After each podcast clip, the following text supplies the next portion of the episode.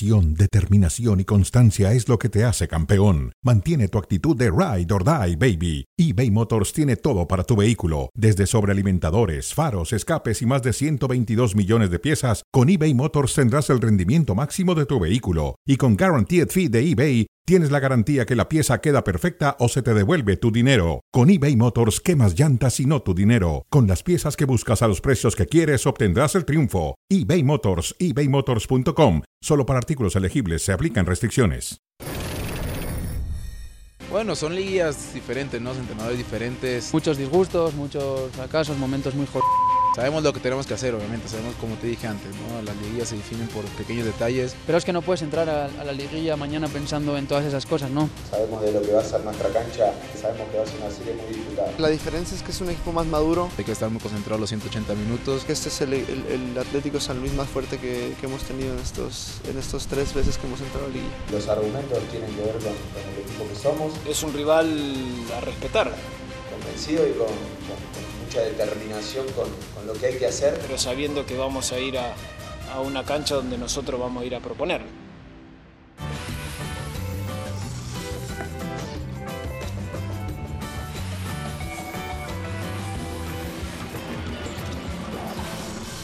Hola, ¿qué tal? Muy buenas tardes. Bienvenidos al cronómetro a través de ESPN Deportes y Star Plus.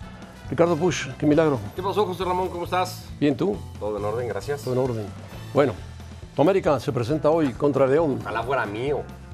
Bueno, tu camiseta americanista. Hablas de, de, sentimiento, ¿no? De sentimiento, muy profundo, muy profundo. Ya, ya, no tanto. ¿No tanto? No, no, no tanto, no tanto.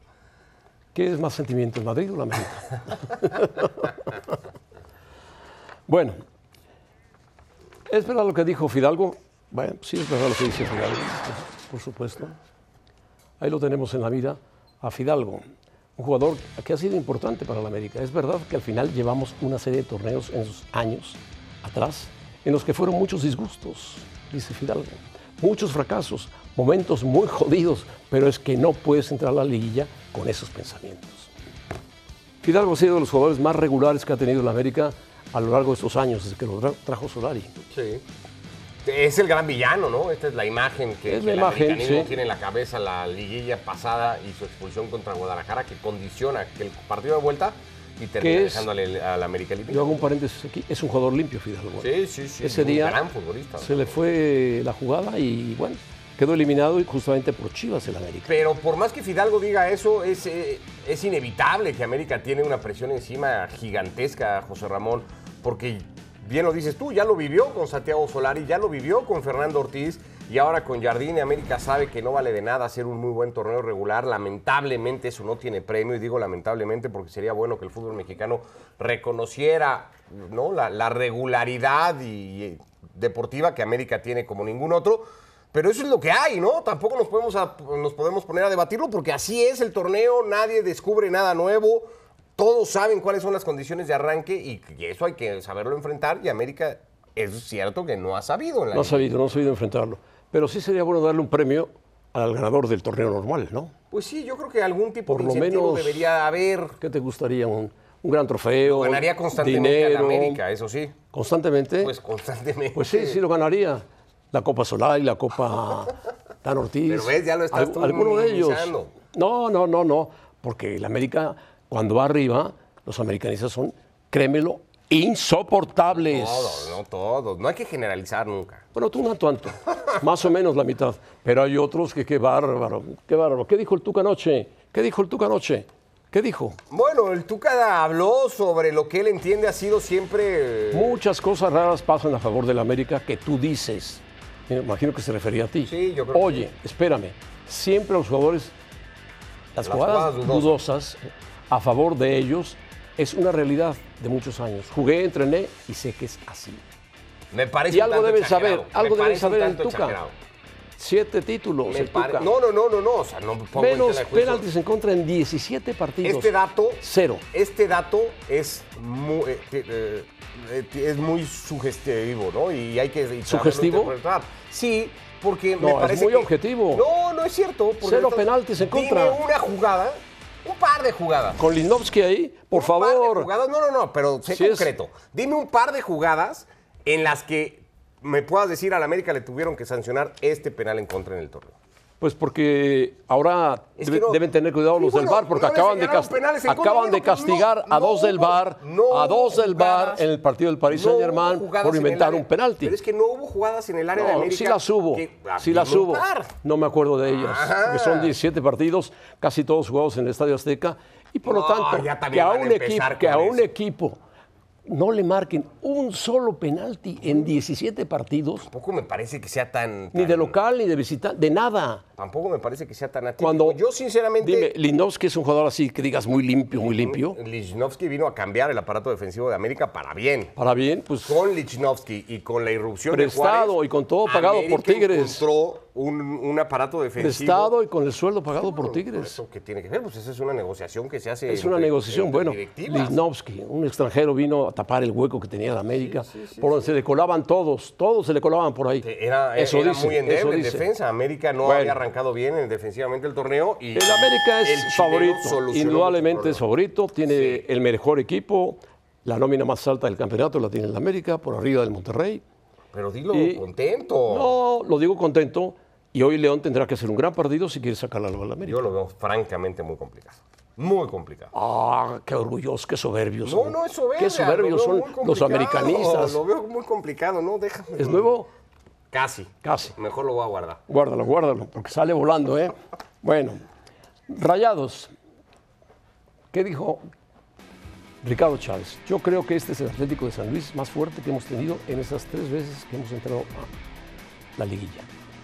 Bien, el Atlético de San Luis jugó bien, tuvo un torneo donde tuvo altibajos, llegó a estar arriba, bajó y se logró colar a la liguilla en sexto lugar. Me parece muy bueno para el Atlético de San Luis.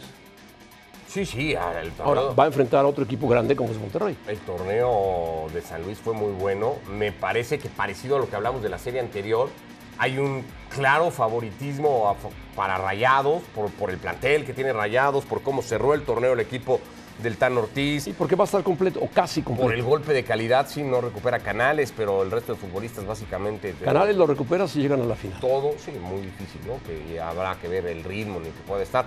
Si la referencia es el partido que jugaron en fase eh, de regular, que se juega de hecho en el Alfonso Lastras, eh, Monterrey tendría que estar francamente preocupado del partido. ¿eh? Sí, Ese día sí, San Luis sí. Eh, es mucho mejor. Lo que pasa es que termina apareciendo esto de lo que hablamos, el golpe de calidad que tiene Rayados, que tiene América, que puede tener Tigres, ¿no? Por, por citar a los tres más importantes, que marca mucha diferencia. Yo lo veo igualmente difícil para San Bueno, Luis. Aunque vamos a, más difícil vamos a para suponer León. que América pase la ronda de León, vamos a suponer. Que todo pase igual. ¿A quién se va a encontrar en la siguiente ronda? ¿A Pumas o a Chivas? ¿Y por qué te sonríes así como Porque Pumas, ya lo eliminó en una liguilla. Y Chivas también. Y Chivas lo eliminó en otra liguilla. Sí, sí, sí. ¿Sí o no? Sí, sí.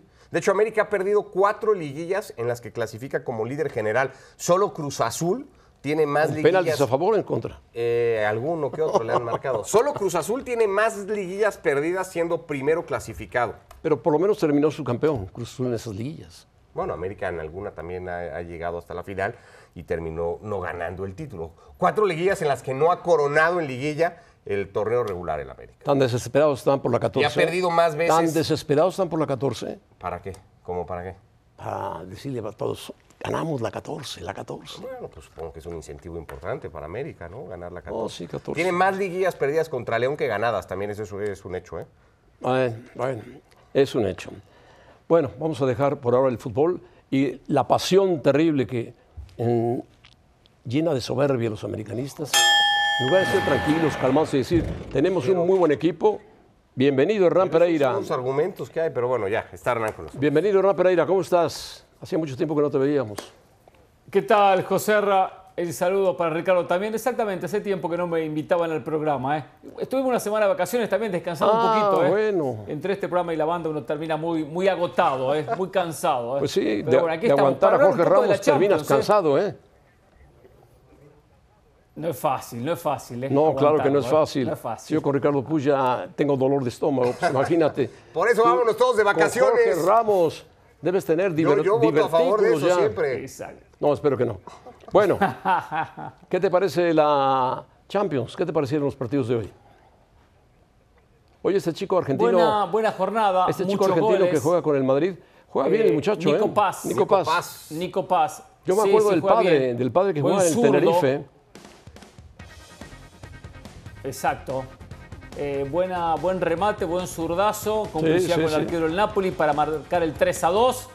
Después llegó el cuarto, el de Joselu. Por cierto, Joselu eh, se erró cinco goles Sí, para conseguir goles. finalmente concretar uno. El último, el 4 a 2, no tiene categoría para el Real Madrid, Joselu, el ex delantero del español. Pero bueno, decretó este 4 a 2 cómodo de un Madrid que se iba tranquilo con el empate. eh. Se iba tranquilo con el empate, fue más que el Napoli. El empate igualmente le aseguraba la primera posición. Lo termina ganando. Ha sido un trámite esta primera ronda para el Real Madrid.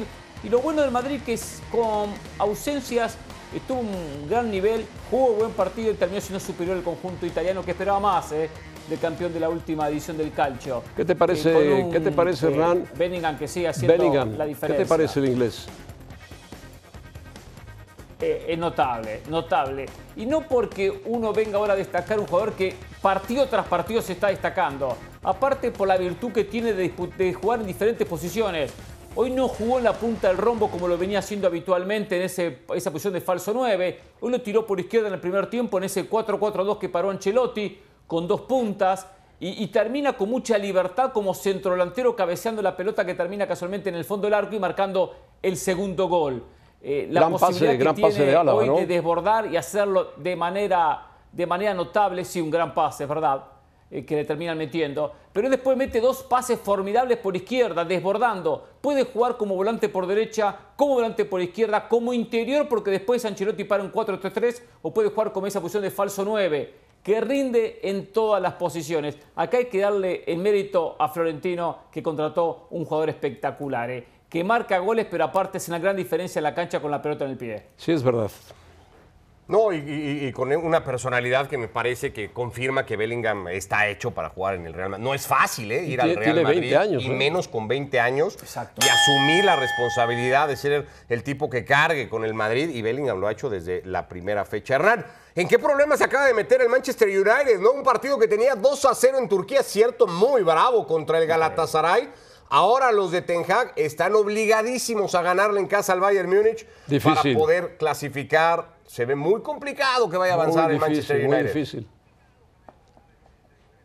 Complicado, ahora ya depende que Copenhague y Galatasaray no, no ganen ninguno de los dos, que empaten el último partido, tienen que ganar al Bayern en condición de local. Es cierto, puede que el Bayern Múnich le ponga algunos suplentes, tomando en cuenta que ya logró la clasificación y asegurarse el primer lugar. Pero más allá de cómo termine la historia del United, cómo le cuesta recuperar los laureles que supo tener en su momento, en la Premier y en la Champions. En un grupo que cuando todos lo veíamos decíamos, Bayern y United en ese orden clasifican sin problemas. Uno sabe que el Galatasaray puede complicar como un equipo turco que siempre invierte, mucho más como un local que se potencia. El equipo de Copenhague puede quitarle esa segunda posición. Si gana en Dinamarca, clasifica, es una vergüenza para el co- conjunto de Eric Ten Hag que hay que decirlo, ¿eh? sea quien fuese el técnico, Van Gaal, Mourinho, Eric Ten Hag, fracaso tras fracaso. Acá el fracaso va más allá del técnico, ¿eh? tiene mucho que ver la directiva del conjunto inglés. No puede ser que no se meta en octavo de final. Sin duda, si no clasifica, es el fracaso de la Champions. Eh, Hernán, ¿Garnacho es la excepción del desastre en el Manchester United? ¿Estamos ante un próximo crack del fútbol mundial? Un muy buen futbolista, hay que ver si se termina convirtiendo en crack, hay que ver. Por ahora viene rindiendo, marcó goles casualmente el fin de semana, marcó un gol y marcó casualmente uno en el día de hoy, golazo aquel de la chilena que anotó Un golazo, un casualmente golazo. en la Premier. Pero bueno, ah, tendrá, hay que esperarlo. Ni, es, ni se salva, ni tampoco es eh, hoy por hoy uno de los que hay que eh, acusar directamente. Acá hay otros jugadores responsables de esta realidad del Manchester United. El problema es que salen y entran jugadores porque se invierte mucho, se cambia mucho y las historias no cambian. Sí. Eh, Garnacho es una, una posibilidad de crecimiento a futuro. eh. Tampoco lo va a salvar Garnacho por sí solo al conjunto inglés. Sí, Rashford ha bajado mucho su nivel en Manchester, pero bueno, el culpable para mí es Ten Hag, el técnico que llegó del fútbol de Países Bajos y no ha podido levantar al Manchester. Se peleó con Cristiano, se ha peleado con todos y no camina el Manchester. el nivel de los Un futbolistas. grande, un grande El nivel de fútbol los inglés. futbolistas también ha quedado muy lejos. de- Muy lejos. ¿no? Pero bueno, sería un fracaso muy grande para el Manchester United no, cla- no clasificar en un grupo donde todo el mundo Ahora- decía, como dice Ron, Bayern o Manchester. Ahora con Soljaer fracasaron. Con Mourinho lograron algún título, por lo menos tres campeonatos menores, pero los consiguieron. Con Bagal fracas- fra- fracasado. O sea, todo lo que pasa fracasan. Cuando pasa eso, va más allá del técnico José Ramón, ¿eh? va más allá del propio director técnico. Sí, los jugadores están involucrados en todo eso, por supuesto. Y el director deportivo. Bueno, eh, el Sevilla ganaba 2 a 0, le expulsan a Ocampos y se derrumba dramáticamente. Y le mete tres goles el PSV. Sí, una, una derrota que lo deja ahora incómodo el conjunto español. Eh, solo podrá meterse si le gana al Lens en Francia en el cierre, en lo que van a ser la, propia, la, la próxima instancia de la Europa League. Ya no le alcanza para Champions.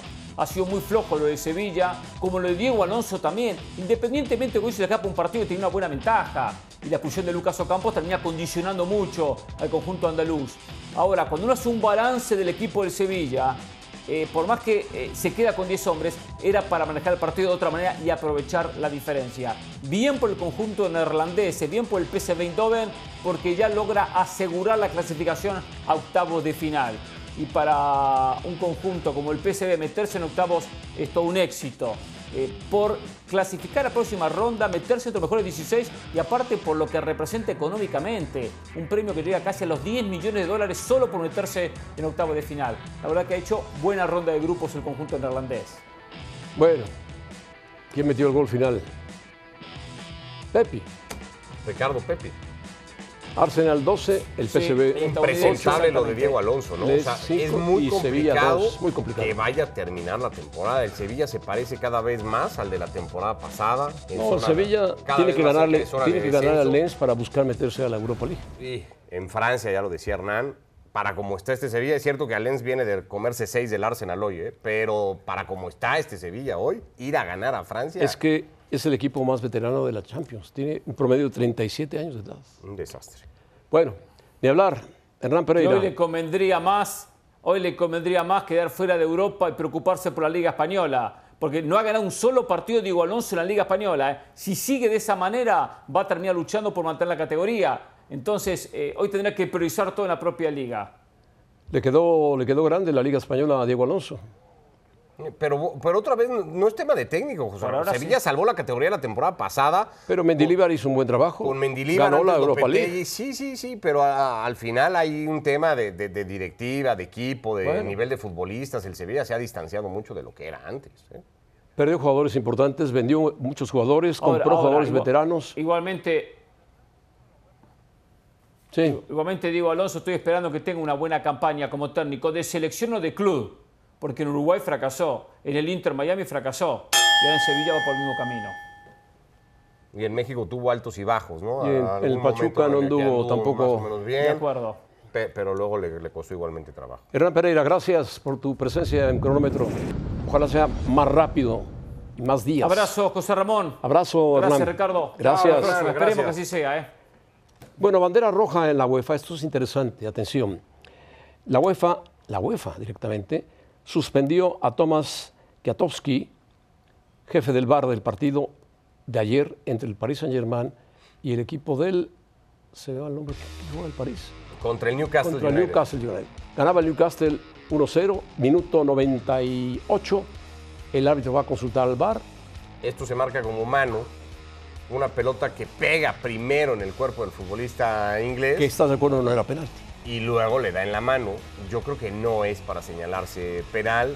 Bueno. El tema de las manos que no se termina por, por esclarecer del todo, sigue siendo muy interpretativo por cada árbitro. Con esta jugada, el PSG quedaba fuera de los cuartos, de, Sí. de los octavos. Y, y sobre todo ya no aspiraba, que eso le terminó de todas maneras pasando al liderato de grupo. Ya lo único que le queda al Paris Saint Germain es aspirar a, a meterse segundo lugar. Segundo lugar, pero entonces tal Kiakowski fue suspendido por la UEFA, jefe del bar Tenía que haber de estado- ese partido. Tenía que haber estado hoy y UEFA decide removerlo A él y a su entendiendo que, que toma una mala, una mala decisión. Mala digamos. decisión. Es un castigo inmediato a una acción claramente equi- equivocada. Parcial.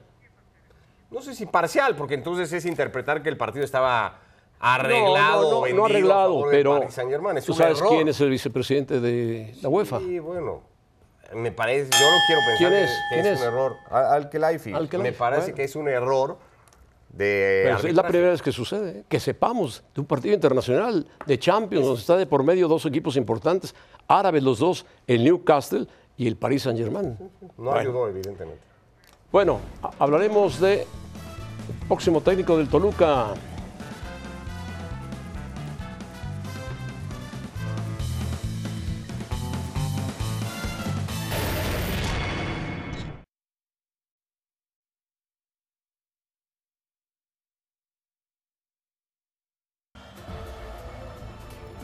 La temporada de San Luis bien podría definirse con la palabra resiliencia.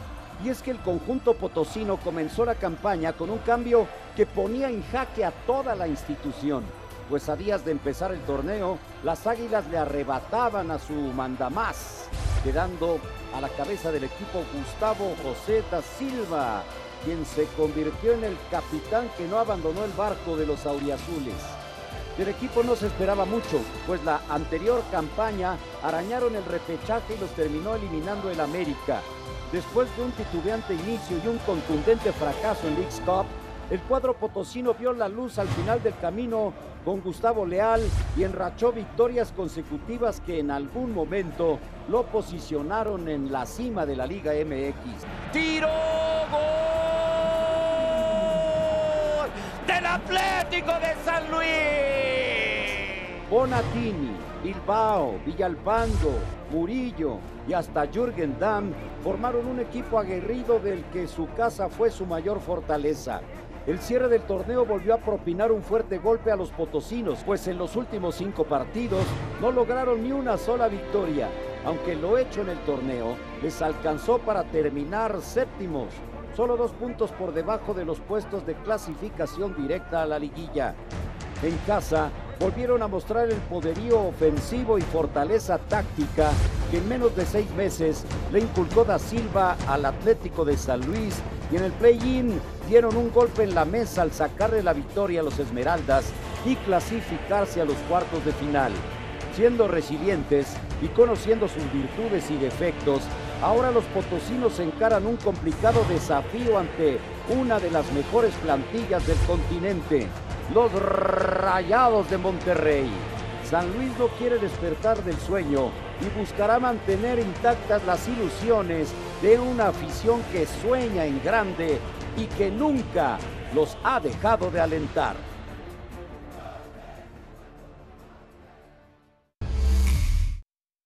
Es la semana B en E ESPN cuando honramos el legado del fallecido Jim Balbano, legendario entrenador de baloncesto de la Universidad de Carolina del Norte y analista de E ESPN. En los primeros premios ESPY 1993, mientras luchaba contra el cáncer, Jim pronunció su discurso icónico durante el cual anunció el inicio de la Fundación para la Investigación del Cáncer. Y nos inspiró a todos con sus famosas palabras, no te rindas, nunca te rindas.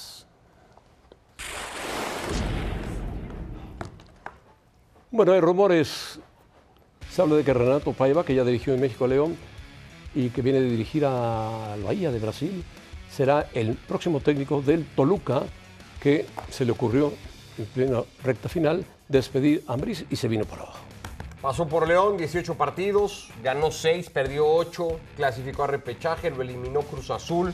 Se fue porque después hubo tema con los futbolistas, como él mismo reconoció después. No, no, no hizo clic con el plantel. Había sustituido a Ariel Holland. No pasó demasiado, compadre. Que tampoco hizo nada Holland. En, en- en León, no. Y no sé, me sorprende sinceramente lo de, lo de Toluca. Me parece que es una apuesta demasiado arriesgada porque Paiva al final, más allá de que ya está en México, no pasó demasiado no con él. No pasó nada. Y, y- y Toluca, en teoría, tendría que buscar a un técnico que le garantizara, creo yo, más cosas, ¿no? Por supuesto. Y no es Paiva ese. Bueno, eh, Chicharito es un rumor de que se va a dedicar a ser TikToker, nada más.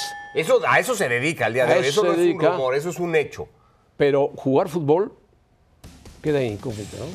No estoy cerca de llegar a ningún equipo en ninguna parte del mundo, aún del mundo. Sigo recuperándome de mi rodilla muy favorablemente. Que tengan un buen día. Te amo. No sé a quién ama, pero bueno. ¿A quién se refirió al final? No sé, a ti. ¿A ti te escribió un A mensaje? ti. No, a mí seguro no. A mí seguro no. A mí tampoco, Eh, seguro. No sé, me cuesta, me cuesta ver a Javier hoy en, en- en- cualquier equipo porque no sé cómo, al margen Mira, de la lesión, Te ¿eh? recomiendo que leas este, este, Mira, qué bonito. este libro.